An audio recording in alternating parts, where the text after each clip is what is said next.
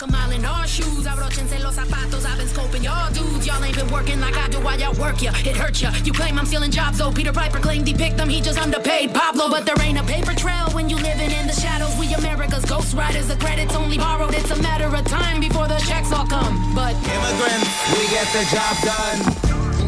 Look how far I come. Look how far I come.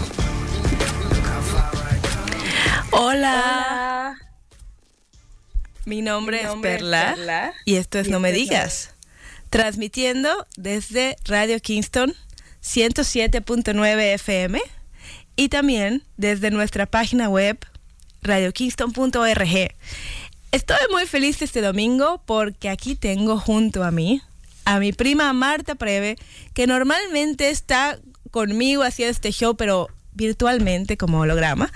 pero ahora está aquí en carne y hueso. ¿Cómo estás, Marta? Muy bien, feliz, feliz de estar aquí en Kingston, Nueva York, upstate. Tomé el tren, me levanté súper temprano, Perla, y estoy feliz de conocer las estaciones. He estado haciendo este show contigo de manera virtual, pero ahora estoy aquí, no lo puedo creer, que conocí a todo el mundo, a Warren, estoy viendo cómo se hace la magia, cómo se hace la salchicha. Así es. Perfecto. Bueno, Marta, ¿qué te parece si vamos ya de entrada a nuestras noticias nacionales? Vámonos. I like to be in America. Noticias nacionales.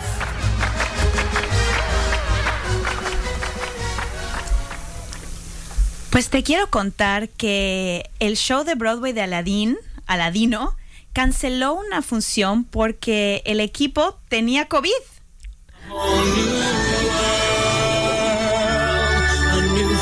fantastic point of view. Y déjame decirte que sí, es a whole new world, pero a whole new world porque el COVID nos, nos tiene con un nuevo mundo que quién sabe qué se hace con él.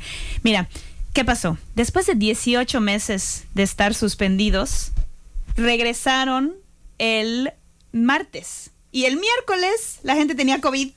Así que cerraron el show y dijeron, bueno, el viernes regresamos. El viernes la gente tenía COVID y dijeron, ok, no volvemos hasta el 12 de octubre. Eh, la producción de Ladino no ha revelado si fueron los actores, si fue el crew o quién tenía ahí, pero eran suficientes casos para cancelar el show. Y aparentemente se someten a seis pruebas a la semana. Antes de entrar al teatro, yo me imagino, ¿no? O sea, le hacen seis pruebas a estas personas y se contagiaron. Perla, está la situación, mira, yo estaba, yo trabajaba en un show que es non-union Mm. y pues quiero decir que no todos los shows de teatro nos podemos dar el lujo de cancelar y seguir pagando a todo el mundo. Así no funciona el teatro indie. Entonces, eh, no sé qué piensas tú. O sea, por ejemplo, pasó en el show que yo trabajaba que dos personas se contagiaron de COVID y que la solución fue, pues si hay quien los cubra, el show debe continuar. Así es, así es. Este, bueno, pues es que es el nuevo mundo del COVID, ¿no? Y, y, y hasta Ladino no se salva. ¿Y qué onda? No puede usar su, no sé, sus poderes mágicos de frotar la lámpara para ver si, si se salva el COVID. O sea, para, para que veas cómo están las cosas, de que hasta Ladino es, es cancelado por el COVID. Así es, bueno, pero con eso estamos con, con eso estamos con el, con, con el COVID y yo la verdad lo que quiero decir es que ha sido un debate. Yo me he sentido pues realmente me he sentido como con sentimientos encontrados, ¿no? Tengo, tengo conflicto porque, claro, un show de Broadway se puede dar estos lujos. Un show de Broadway se puede dar, además que recibieron un montón de apoyo del gobierno, se puede dar el lujo de, de, de no pagar a sus perdón, de, reembolsar a su, a su audiencia, se puede dar el lujo de cubrir los gastos de todo el mundo, los gastos médicos. El teatro indie no se puede dar esos lujos y estamos tratando de navegar también el COVID eh, haciendo shows en vivo. Pero bueno, seguimos adelante, obviamente tratando de, de mantener todas las medidas de seguridad, como por ejemplo hacernos las pruebas y, y tratar de que si hay contagios no, no se no, no lleguen a más, ¿no? Pero, pero Perla, el, el No todos nos podemos dar esos lujos y bueno, Aladino se lo pudo dar, regresaron, ya se fueron y quién sabe qué va a pasar. Esto va a marcar, como le vaya a Broadway, va a marcar la pauta para todos los shows. Va a marcar la pauta para los shows off-Broadway y va a marcar la, pau- la pauta para el teatro indie. Hashtag, póngase su vacuna para salvar a Ladino. Y el genio de la lámpara y Yasmín y todos ellos necesitan su ayuda. Por favor, salgan. si no lo hace por su vecino, por su mamá, por la abuelita, hágalo por Aladino, por favor. Hágalo por Disney. No, qué horror. y todos vacunados, todos vacunados, contagiados. Ay. Así está la cosa ahorita. Ay, ay, ay, ay, ay. Bueno, pasemos a otras noticias, Marta. Ok. Quiero hablarte de unas fotos muy provocativas de Sofía Vergara. Oh. Fíjate que ella posó para el Día Nacional del Café colombiano. Ella posó desnuda, cubierta, casi cubierta, como que cubierta, cubriendo algunas partes con los granos del café. No me digas. No me digas. De verdad, sí te digo. Y pues obviamente en este país tan puritano están, ¿cómo puede ser posible? Oye, sí, Sofía Vergara es la es esa actriz que, que hace un programa familiar y ahora se está exponiendo de esa manera. Y, y ha sido la cosa en el Twitter de que la gente, óyeme, este, nadie se está fijando en el café en esta foto. O sea, tú quieres celebrar el Día del Café, pero nadie está celebrando el día del café con esta foto nadie se fija nadie se entera de que esta foto es de café todos están viendo el cuerpazazazo que tiene Sofía Vergara que además de que ya está mayorcita o sea no se cuece el primer hervor y se ve divina yo no sé cómo le hace Bien por ella. pero se ve divina sí o Te sea voy a decir sabes. qué es lo que no me gusta. Y, y lo- Perla y yo estábamos platicando. Y querida audiencia, platíquenos usted, ¿qué piensa? lo que no me gusta es la gente que quiere poner una foto de sí misma. Hombres y mujeres, todos por igual, niños y niñas, niñez, es, todes. Que quiere poner una foto de sí misma y quiere poner una foto de sí misma y su cuerpo y su belleza y se, y- se usa una excusa, ¿no? Así como que, ay, el Día Nacional del Café. Ay, aquí en, sí, o sea, aquí en Radio Kingston y salgo semidesnuda. Si quiero, no sé, o sea, ¿por qué, por qué hay tanta vergüenza? ¿Por qué tanto shaming en, en, en solo decir, aquí está mi selfie, hoy me veo preciosa, véame, véame mundo? o sea claro estoy eh, eh, me meto al gimnasio todos los días, tengo cuerpazo, se me ve el abdomen, este, me hice la cirugía plástica, en las boobs, lo que sea, y los muestras y ya, no tienes que poner una frase filosófica de, de, de Sócrates junto a eso. Yo, típico que, que estás en la playa mostrando tus nalgas y luego, no sé, alguna frase así de Paulo Coelho, así, de que como sigue tu En el mar la vida es más sabrosa. Así tenía un amigo que posaba con unas donas así de que, ah, las donas de no sé dónde. Y estaba sin camisa mostrando el six pack, pero el six pack. Yo así de, solo pon, aquí está mi six pack. He trabajado mucho por, él. Y no eran las chelas, ¿eh? No eran las chelas, era el abdomen.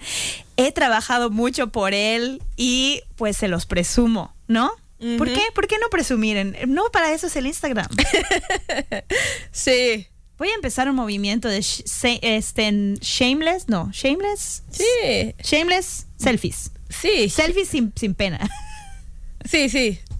Que, que no deben de faltar, seguramente, seguramente hay. Es, es- esa, Sí. com- no sé qué es el, este complejo de justificar que no eres vanidoso. Sí, Sí, bueno, sí. Si, si no eres vanidoso, Sí, no sé honesto contigo mismo. Oye, pues bueno, em, te quiero platicar de una colaboración que hicieron las galletas Oreos con Pokémon. Está en la venta una edición limitada de Oreos Pokémon.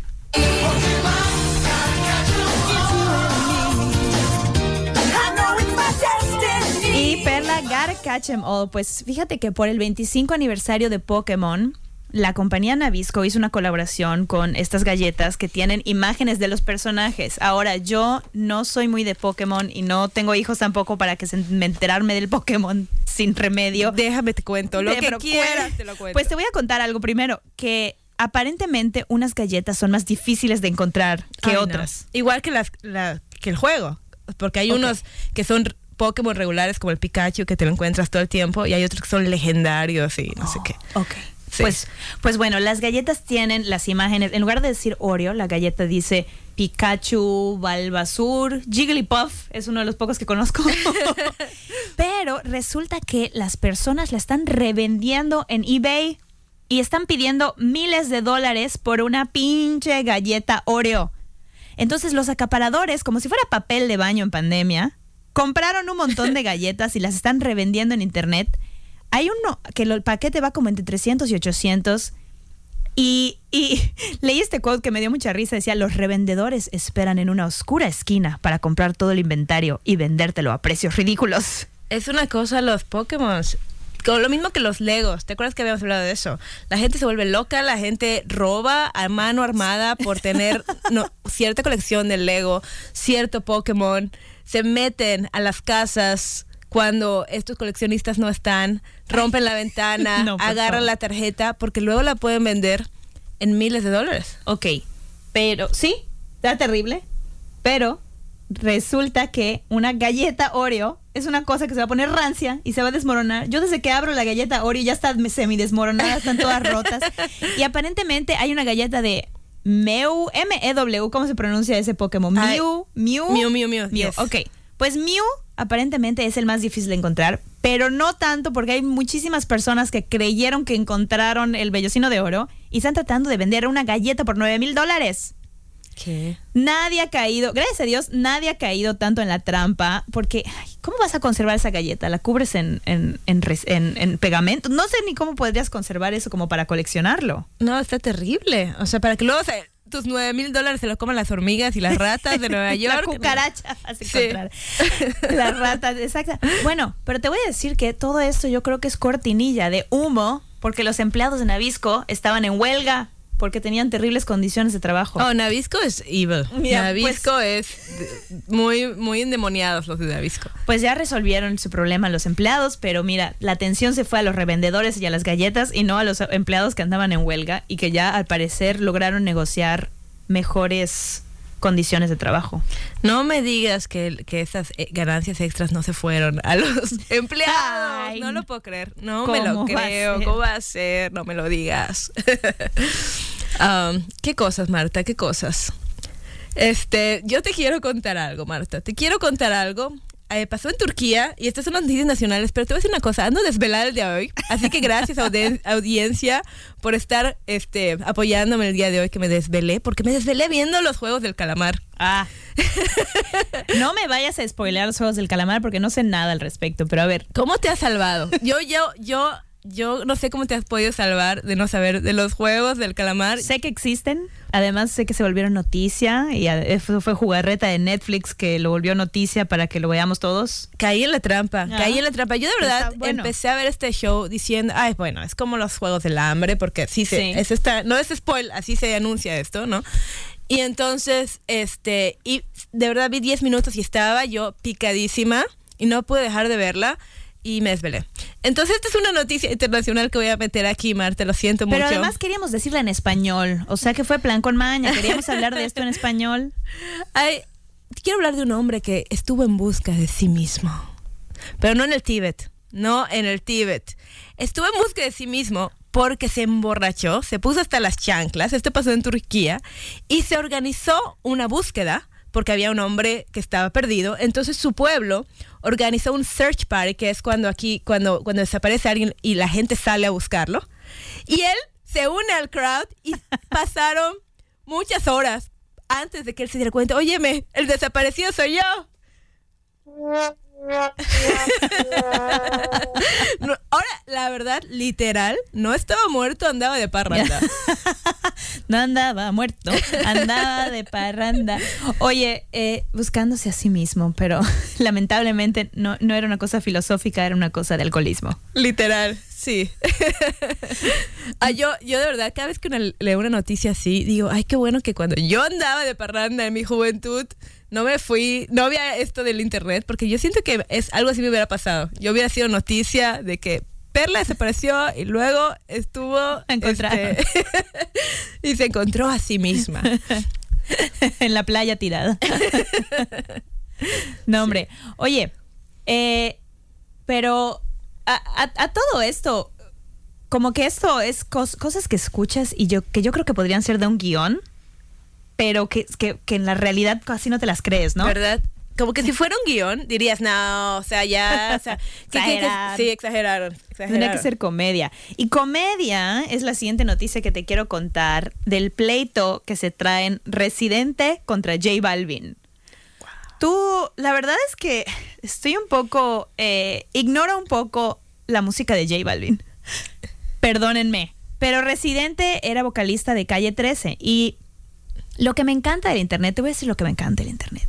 Cuando tú encuentras una noticia y no sabes ni maíz palo maíz, pues puedes buscar qué es lo que está pasando, ¿no? Por ejemplo, puedes buscar las protestas en Colombia explain o qué pasó, qué es este conflicto de Israel-Palestina, la situación en la frontera explain, ya sabes qué pasó. Pues también hay videos en YouTube de Residente contra J Balvin. Explain qué pasó. Pues qué pasó. Es una tontería, la verdad, pero me dio mucha risa. Y si ustedes han estado siguiendo esta polémica, es que J Balvin tuiteó que los Latin Grammys no valoraban su música urbana y que, y que los que representan esta música no deberían ir a los Grammys, a los Latin Grammys. Y Residente, Residente puso un video súper chistoso, Perla, que no sé si lo viste Sí, lo vi. donde decía, donde le explicaba a J Balvin que su música era como un hot dog, como un carrito de hot dog. Y que entonces que cuando la gente quiere comer bien, se va a los restaurantes y son los restaurantes los que ganan las estrellas Michelin. Y bueno, yo no sé, este video eh, se, me- se me hizo tan petty, como o sea, se me hizo tan, tan bajo, ya sabes, o sea, como ¿por qué? ¿Por qué? ¿Por qué a shamear al otro? Shamear, me encanta eso, shamear. Pero J Balvin responde a esto y saca una línea de ropa co- con un hot dog Eso, Y y eso sí dice- me gusta. Para mi gente de J Balvin y, y el hot dog. Eh, oye, que- qué bueno. Está muy bien que, like, digas, oye, si me estás criticando y me estás bulleando, me, pues, ¿qué me importa? me defiendo. Mira, yo no sabía mucho de esto, te digo, eh, pero los videos en YouTube me explicaron al respecto y, y vi lo que lo, la pelea que se traen y lo que se me hizo interesante es algunas cosas que defienden, ¿no? O sea, la idea de J Balvin de decir que no todos están representados en los Latin Grammys y no y siempre con esos premios Oscars, Grammys, Emmys, o sea, como que quién decide qué es qué es arte y qué no, esas cosas que hemos platicado pero también eh, lo criticaron porque el año pasado estuvo nominado a 13 Grammys. Y entonces le decían, ah, ¿y por qué no hiciste boicot del año pasado cuando estabas ahí en la ceremonia y nominado a 13 Grammys que te iban a dar, ya sabes, o sea, mucho que, mucho que lucir? Y ahora que solo estás nominado, o sea, ahora que no hay tanta nominación, pues si quieres armar un boicot, ¿no? Pero J Balvin decía, yo no quiero armar un boicot, solo estaba, solo tuiteé. Y como el Twitter ya se volvió una cosa para que... Para que- activista, ya para- soy activista porque tuiteé, hice un tweet sobre injusticia y ya soy activista. para que explote el mundo. Pues, Pero sabes que también en Twitter él respon- le respondió a este residente, le respondió, respeto tu opinión, ya. Y la gente empezó a decir, ay, qué bueno, o sea, lo cayó, porque, porque él dijo que respeto tu opinión, lo que tus videos que quieras decir con tu choro y tu todo lo que me tengas que decir no me importa, respeto lo que digas. Pero otra gente dijo, bueno, lo que pasa es que él no, no puede escribir, es lo mismo que en sus, que en la letra de sus canciones donde no dice nada, pues así fue esto, la respuesta fue, ok, Cool. ya. vale, gracias. Pero así, Bueno, ese, ese fue el chisme de la farándula. el chisme. Estas cosas antes no se volvían noticia, pero se vuelven y pues las tenemos que hablar en la Ah, está bien tener una charla ligera, porque ahorita en la sección de la opinión vamos a tener una charla un poco intensa. Muy ¿Y bien. qué te parece si nos vamos a escuchar la opinión? Vámonos a la opinión. We have no data, no statistics. The following is conjecture at best. Experts might disagree. But here's what I think.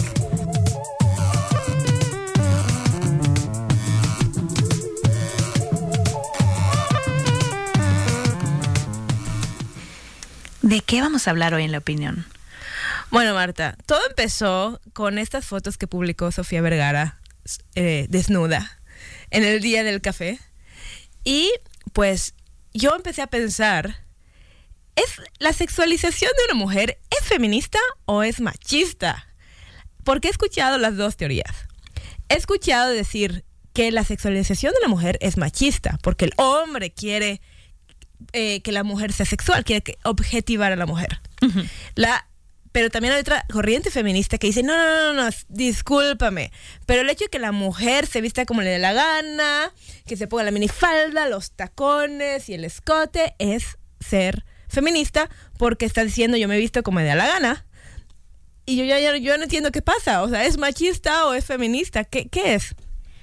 Pues, eh, cu- curiosamente, pla- platicando de esto, me intriga también porque no sé la respuesta, pero lo que yo pienso es que creo que tiene que ver con cómo se consume lo que se, lo que se hace, ¿no? Por ejemplo, por ejemplo, si alguien quiere posar, si una mujer quiere posar desnuda, o sea, quiere como que mostrar su cuerpo, posar desnuda y hacer con esas fotos lo que ella quiera y decida, ¿no?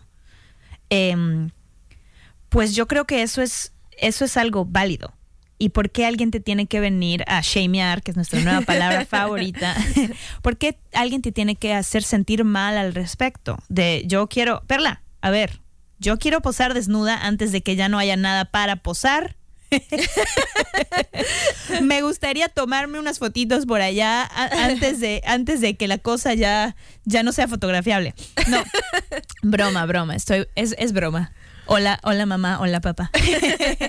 Oye, pero creo que es diferente cuando esas imágenes se usan para explotarse, para ponerse en una revista, una revista que va únicamente al consumo masculino, una revista que solo muestra ciertos cuerpos, ¿no? Porque también estamos hablando de que no, no todos los cuerpos son llamados a posar desnudos en ciertas cosas. ¿Me explico? O sea, solo, ese es un estándar de belleza para posar desnuda que tiene que ser específico, también tiene que ser de la mujer depilada, las axilas depiladas, el, el- el cuerpo perfecto. Cinturita el- de avispa. Cinturita de avispa, el maquillaje. Entonces, eso sí ya es una imagen, como tú comentas, ¿no? De una sirena que no es real. Pero entonces cuando, yo siento que cuando tú decides los términos, eso sí es pues feminista en el caso de yo hago lo que quiero con mi cuerpo. No Sí. lo sé. De, de plan los tacones los odio. Ay, no, pero si a mí me encantan los tacones. Yo, yo nací en tacones. Este, pero sí. Pero cuando me pongo a pensar, ¿por qué me pongo tacones? Es porque en algún momento dado, en unos años atrás, la mujer estaba tratando de atrapar al hombre y quería verse alta y quería verse, ¿no? Más delgada y más atractiva. Sí. Entonces ahora a mí me gustan los tacones, entonces si me pongo tacones es para complacer al hombre. Yo estoy muy confundida, la verdad, estoy muy confundida. Y luego hay mujeres que dicen, este, por ejemplo, en el caso del Medio Oriente, ¿no? Cuando, cuando la religión te hace cubrirte de pies a cabeza, con, con, con- ya, este, y la mujer dice, no, yo no, yo quiero vestirme como me la gana, yo quiero usar mi falda, yo quiero usar escote. Pero al mismo tiempo hay mujeres aquí, aquí donde, donde en Estados Unidos, donde puedes vestirte como te da la gana. Y la gente dice, no, no, no, no, no. Si tú te vistes así, estás eh, aportando a este sistema que siempre ha sexualizado a la mujer. O sea, tú estás siendo parte del problema. Es interesante cuando tiene que ver con, con religión y cuando tiene que ver con cultura. Porque hasta dónde es... eh, hay un movimiento eh, del jihad, eh, de las mujeres que dicen nadie me viene a decir que no me lo ponga. O sea, nadie me va a venir a decir que no me lo ponga, es, es, es xenofóbico, es anti, anti-religión, ¿no? Y por otra parte la gente dice, sí, pero ¿quién te dijo en primer lugar que te tenías que cubrir el pelo? O sea, ¿de dónde viene cubrirte el pelo? Entonces, ¿viene de tus creencias, tu religión y lo que quieres hacer? ¿O viene de un sistema que te quiere oprimir y que te quiere esconder y que te quiere desaparecer? Cuando, cuando hablamos de prendas, ¿no? Que están relacionadas un poco con, con, con países de- del Medio Oriente que, que cada vez tapan más a la mujer, ¿no? Y ahí, no sé, es lo que dices de los tacones, o sea, los me gustan porque me gustan o alguien me dijo que me tenían que gustar para por otro motivo. Y pero to- pero todo es así. todo. Y además es complicado. Yo pienso mucho con mi hija. Ahorita es ella es una niña, pero bueno, pienso cuando ella está un poco más, más grande y si de repente se quiere meter la minifalda, yo me preocuparía. Parte de mí quiere decirle, vístete como quieras, sé libre, siéntete segura de ti misma. Parte de mí piensa, te vas a meter en un problema. Porque, la, porque sí creo que pueda otras personas tomar eso como, co- co- o sea, verlo demasiado sexual. Y esto, y estuve investigando un poco al respecto. Y lo que pasa es que eh, para que una mujer sea sexualizada hay dos factores. Una es la ropa en la que usa y la otra es la, su, postura corporal. So, si te fijas en una revista, eh, van a usar la imagen de una mujer con poca ropa, con un escote o con una minifalda y la van a poner en alguna posición sugestiva. Mm, ok. Ya sea que, que, que, esté así como que medio inclinada, medio... ya sabes, es, es, es una, es lo que hace que tú pienses que es sexual. Entonces, eh, no es que la ropa en sí sea sexual, es que los medios la han utilizado junto a una postura sexual. Entonces, cuando tú, un hombre, por decirlo así, porque creo que sí, son los que más victimizan a las mujeres, este, ve esa vestimenta eh, corta o ve, ve eso, este, inmediatamente está programado él para recordar estas imágenes en revistas donde esa mujer con ese escote y esa minifalda tenía una postura sexual. O sea, estaba haciendo una pose sexual. Oh. Oh. Oye, pero a ver, si nos queremos así como que meter más allá, qui- quiero decir algo. Somos seres sexuales. Claro. El problema es que muchos, muchas veces se ha oprimido esa sexualidad. O sea, a mí me llama mucho la atención, por ejemplo, cuando hablamos de amamantar y, y, el movimiento, ¿no? De, de, de- de que, de que los senos de una mujer deben, no deben ser sexuales, pero sí lo son. Yo diría que el problema es que no puedan ser las dos cosas. O sea, ¿por qué no pueden ser las dos cosas? Y el problema es que somos seres sexuales, pero yo creo, y aquí está, esto es la opinión, esta es mi opinión. Yo creo que somos seres sexuales, pero se nos ha dicho que está mal serlo. Que no debemos ser seres sexuales. Entonces, como no debemos ser seres sexuales, es algo tabú, es algo prohibido, es algo que de lo que me aprovecho de la otra persona porque está mal visto, eh, es algo que no sé, siento que es algo que se ha moldeado de cierta forma. También hablamos del, del poder que uno que una persona puede ejercer sobre otra. Muchas veces es un hombre sobre una mujer, de, de forzar cosas, entonces de decir, de, des- de, de hacer cosas sin consentimiento. Eh, Entonces, o sea, siento que es algo que va mucho más allá, ¿no? De la ropa y de lo que decidas y, y que al final y que al final vivimos en una cultura y pues lo que dices, ¿no? O sea, que, que tu hija pues vive en, está inmersa en un mundo que no ha cambiado su, la mentalidad todavía. Y para concluir, pues seguimos sin entender. Si alguien que nos está escuchando, por Usted favor. haga, haga lo que quiera con su cuerpo. No, esa es la respuesta. Claro, sí. Pero siento que es más complicado. Siento que necesitábamos más opiniones y por favor, alguien que nos escuche que nos diga qué piensan. ¿Y qué te parece, Marta, si ahora nos vamos a escuchar un mensaje de la comunidad? Perfecto. Este es un momento del mes de la herencia hispana de Radio Kingston. Totó la momposina incorpora las danzas de África y de los pájaros multicolor de su tierra. Ella aprendió a cantar en aquella región del mundo donde abunda la mayor cantidad de especies de pájaros que rozan innumerables especies de flores, frutas e insectos y cuyas alas los alzan hasta los altos picos nevados y los descienden hacia los verdes pisos de los helechos. Totó tomó el linaje del tambor, transmitido por la cumbia y el mapalé, que su familia ya cantaba y bailaba durante cinco generaciones. Es curandera, es de prender la vela, es de extender la pollera, de mover la cintura y con los pies de acariciar la arena con energía y ritmo mágico. Huepaje. Este ha sido un momento de la herencia hispana de Radio Kingston.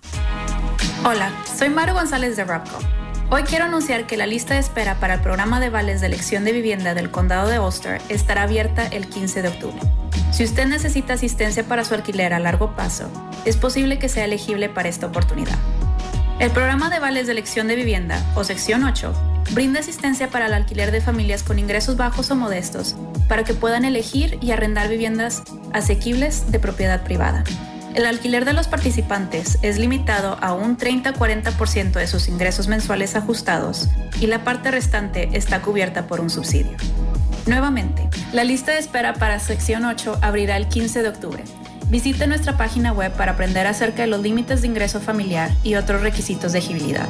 Y a partir del 15 de octubre, a las 9 a.m., usted podrá recoger una aplicación impresa del lobby de 289 Fair Street Kingston o descargar una aplicación visitando robco.org. Hello, hello, we are back. Eh, eh, y como siempre, whatever we usually do is we're gonna switch to English. with the J. I speak English and Spanish. I'm bilingual all day. Hello, everyone. Welcome. My name is Marta Preve, and I'm here with Perla. Hi, Perla. Hola, hello, hi. How's it going? How are you? All the stuff. I can I say that I'm just thrilled to be in the station. I am everyone. If you were not listening in Spanish or you didn't get it, I am in Kingston, New York, for the first time since we've been doing the show, and I, f- I just feel the energy is different. Yeah, do you like the station? Is it cool? I love the station. I love the vibe. I love just being here in the same room with people, you know, and Yeah. not, and not through the camera. And I'm just I'm just really excited to be here. Oh, awesome. We are happy to have you. So should we go to our international news? Yeah.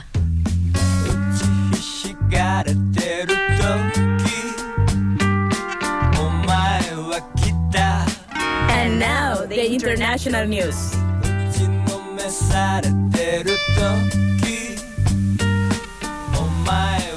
So Perla, I want to tell you about this artist that was given 80 $84,000 to do an, a piece of art and the artist returned two black blank sorry two blank canvases titled take the money and run Tilda.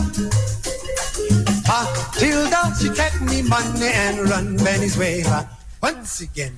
Ah, she take me money and run. Well, let me tell you what happened. The Kungsten Museum of Modern Art, this is in Denmark, gave the artist who's called Jens Hanning 80 what what is what amounts to $84,000 to create two pieces of art.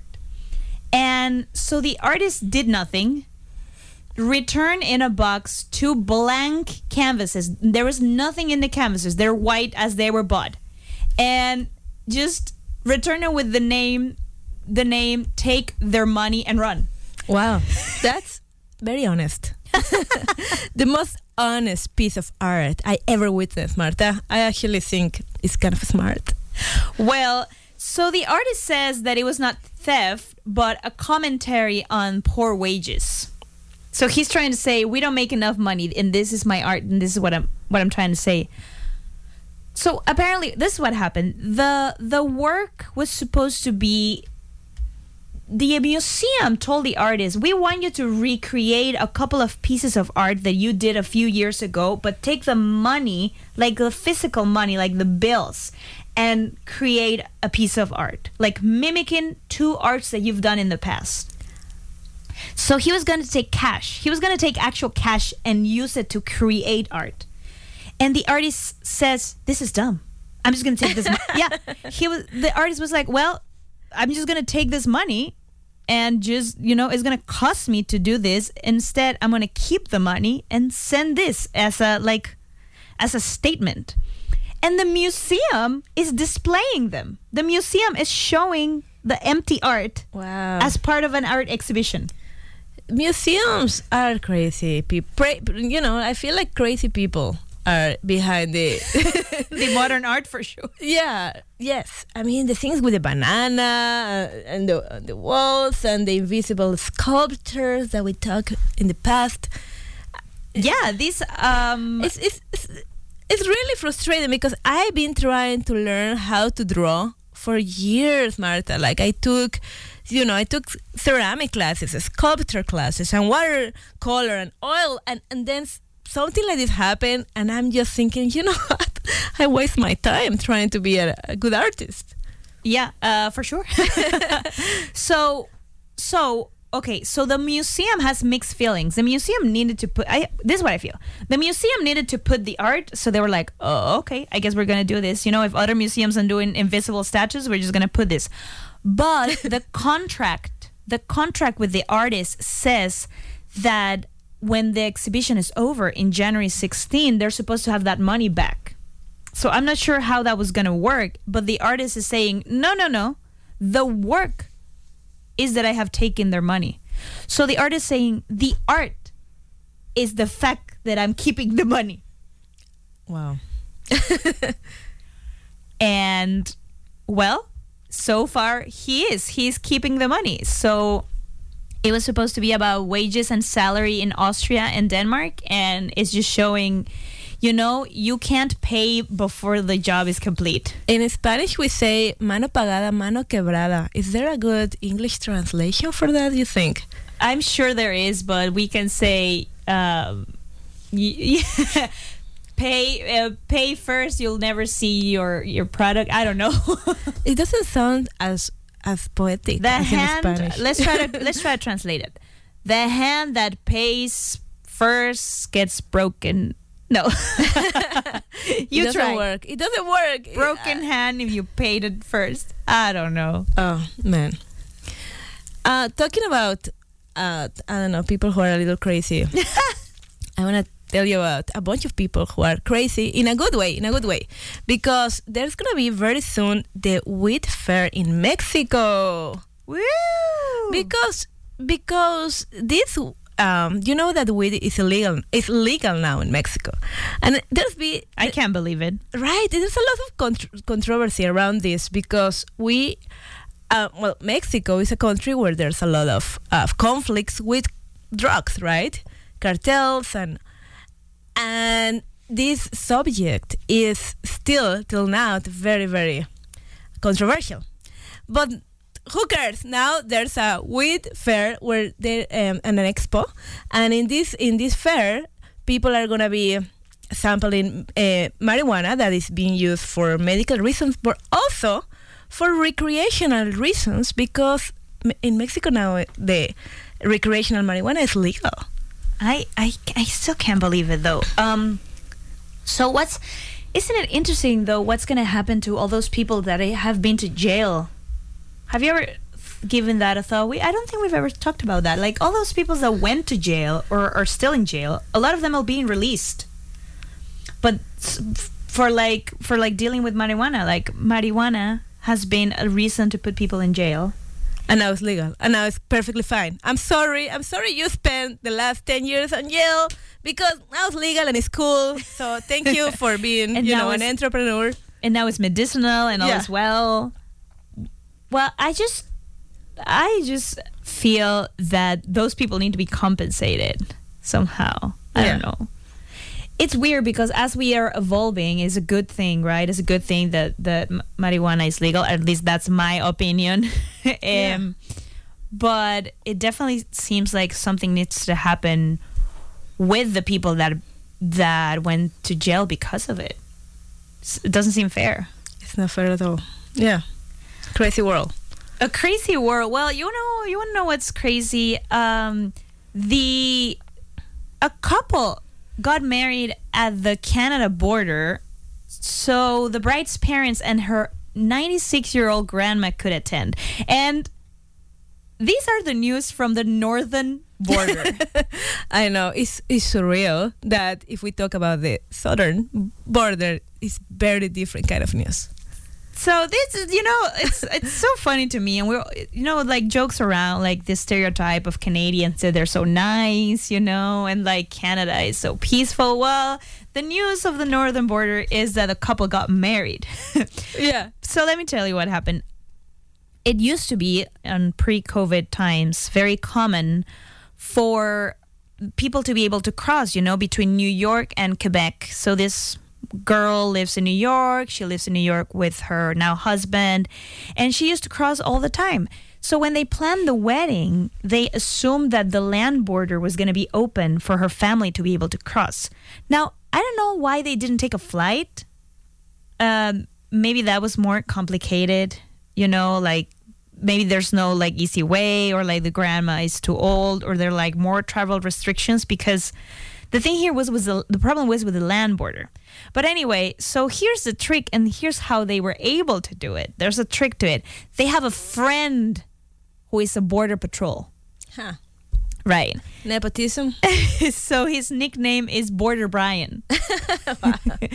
and they've been friends since they were children, all of them. So it's mm. like, oh, they have a friend. Very convenient. Man, why I don't have friends who work at the border? So this is just so funny because like the way things are in the northern border, no one's like no one is like riding horses and trying to stop people from crossing. They're planning weddings. They're helping to plan weddings. So anyway, Border Brian helped secure a location so they can get married in the border. So they're standing in the New York side and the parents and the grandma are on the on the Canada side and they can see the wedding.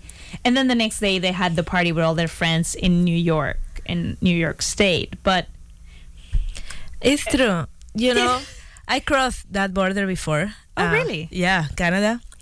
And I remember being so scared, as I usually, I, I am scared, you know, eh, about About the- borders in yeah, about borders. So I um I was there like sweating. I was with my husband, and my husband is like, uh, "You have an American passport? Can you chill out?" and I because I crossed the border many times, you know, Mexican border with with United States many times, and it was always a mess. You know, it was always like, "Who are you?" And and even you know with my green card, even it was like, "You stay here until we," you know, just ask you a bunch of questions, and it was very stressful. And then I go to the to the Canada border, and I'm just feeling all that stress. And I am about to jump in the, you know, in the in the trunk of the car and hide myself. And my husband is like, uh, "You have an American passport. chill. Chill." so I, we finally cross, and and the Canadian agency is like, "From Mexico," and Yeah, you're like, no. we love Mexico, welcome, and like yeah, it was just another world for me. Another Very surreal experience, very different. I I've had a I've had a um I've usually had a positive experience. Let me knock on this wood table, but I do want to say my my my dad has a very common name. So he, even with his, he's an American citizen, and even with his my my stepdad, and even with his with his passport, you know, with him being an American citizen living here all his time, he has a very common name. So he gets stopped at the border. Like he used to get stopped flying in and saying like, "I'm sorry, there's a there's like a serial killer with your name, you know, we need to check, double check." Or like, "There's a drug dealer with your name." Oh. I just discovered there's a CNN reporter with his name too. So so I like the same exact name, like name, middle name, last name. So I think it's one of those things where sometimes you just have bad luck. Yeah, And sometimes it's just like the border people are very racist. that's right. I I think there's a little bit of that too. Um, Marta, I just want to tell you another another another story before we we left, and I don't know if you saw this. It was all around the internet, but there was very surreal picture of the Taliban with guns. You know, like Taliban are always with the guns i- on a fair, like they were like all over. The, wait, wait, what? yeah. Yeah, like how do you say like the como dices carrusel? How do you say like the, Merry-go-round. The merry-go-round, and there with the go. It's surreal. It's really surreal. And this article says, well, it's the Taliban 2.0. 2.0. You know, it's, it's the new Taliban. It's not so strict. I was like, wait, what? Because there are also news where they're saying, oh, we need women uh, that are above 12 years old to marry the Taliban and all these kind of things. And and they want me to believe that they're Right. so cool because they're in a merry-go-round. Like, what's going on in the world? I, I am done. So maybe it was staged. maybe it was staged so it's it's like PR. They got a new PR person and they want us to believe that they're cool. you know? Yeah. It's like the the, the the Taliban also has fun. They're down to party. They're down to party. Not not Check the pictures, Marta. They're they're just they're scary. They're the scariest thing you will see in this Halloween season. It's very very crazy. Well, I think maybe they're just new. maybe they're just new to the to the thing. Hey Perla, I, I wanna about I wanna talk about something. We've been doing this show for a year. No way. Are you kidding me? We have been doing this show for a year. No me digas. And we didn't know that we had a one year anniversary. I because because last year was kind of a mess for everybody. I don't, I feel like it went it went uh, so fast, you know, the, the year. So I want to talk about how we feel after a year of doing No Me Digas live from Kingston, New York, bilingually. Bilingually, as, Bilingual. I, say, as I usually say. Um, hey, yeah, thank you, Radio Kingston, because you know you don't hear a lot of accents in, on, on radio. It's usually like if you're Mexican, you do a Spanish show, and if you, you know, American, obviously an English show. But to be able to to to do bilingual is so important. I, I'm I'm loving it. Uh, thank you, Radio Kingston, for the opportunity. Thank you, Marta. Thank you, Perla. We're cousins. We used to fight when we were children. I don't Marta, remember. Marta I don't used to- remember any of that. you know. What did I do? Tell us, please. I, I just remember once when we were doing a very, very yucky. Um, I don't remember. Like we were putting a lot of a lot of dirt in a, on a in a bucket, right? Okay, okay. And then we start a fight, and Marta just grabbed the bucket full of Dirty water? yeah, and just dump it on me. I can't believe that. Remember that? I remember. I just have this image in my mind where grandma is like holding me, and my mom is holding me. I'm just ah. and now we do radio together. You see, it's like it was all good. Maybe Residente and J Balvin can collaborate next and stop right. and stop the fight. Um, well, I want to say I do remember something. We used to play a game.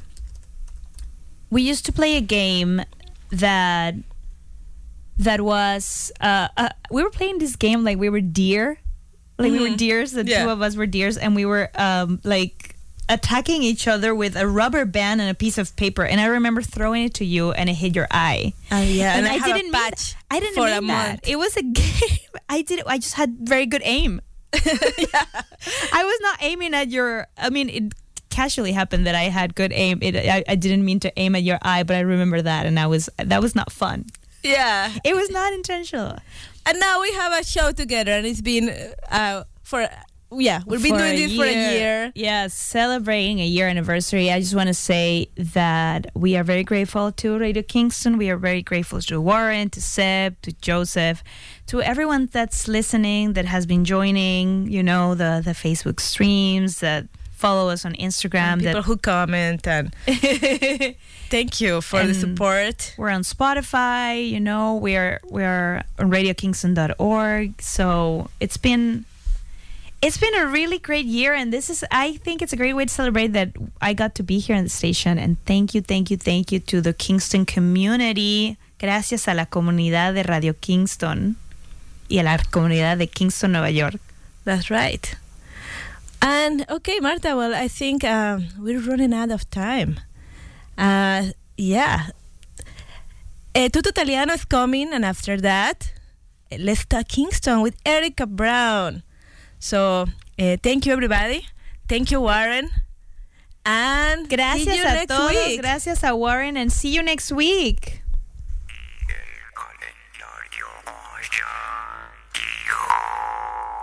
Si se mueve todo el piso,